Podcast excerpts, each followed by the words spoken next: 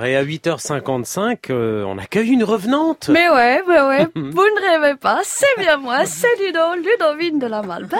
Ah, bah oui, oui. Ludo pour les amis, la Malbaise pour tous les autres. Alors je sais, je sais, ça fait une éternité que je ne suis pas passée dans vos studios, mais à coup de pas, mais à maximum à coup de pas, mais voilà, j'étais busy, busy. Un projet undercover à la House of Cards, un projet d'infiltration de la République en marche par la manif pour tous. Rondement mené jusqu'à ce que l'agent pète les watts et ce pile en plein débat sur la PMA, dis donc. Bon, rappelez-vous, nous étions en 2017, hein, profitant de la déferlante macroniste et du fait qu'à l'époque, n'importe quelle chèvre, machine à laver ou autre bidet portant l'étiquette En Marche était susceptible de rejoindre les bancs de l'Assemblée, on s'est dit, pourquoi pas Agnès Steele Bon, tout le monde m'a dit, t'es sûr, ça risque de se voir un peu quand même, non? Eh ben, c'est passé comme papa dans maman, dis donc. Bon, une fois le verre dans le fruit de la République en marche, restait plus qu'à attendre que ce soit mûr, hein, réveiller la cellule dormante en plein débat sur la PMA, dynamiter le projet de l'intérieur et enclencher la marche arrière. Et ben, au lieu de ça, elle s'est cramée toute seule, et donc. C'est ballot quand même, hein. C'est simple. On a créé notre Frankenstein. On lui avait dit pourtant, Agnès, vas-y, mollo, du doigté, un peu de finesse.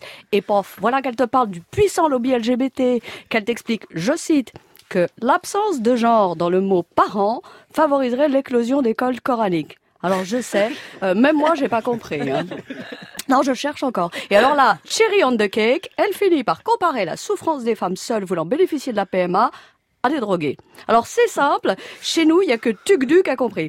Et vous savez ce qu'on dit Quand il y a que Tugdu, Tugdu Alderville, quand il y a que Tugdu qui comprend, ça vous perche la comprenette à une altitude où l'oxygène se fait rare. Hein Alors oui, fatalement, ils ont beau ne pas être finaux-finaux à la République en marche, ils savent quand même faire la différence entre une grenouille de bénitier et un bidet.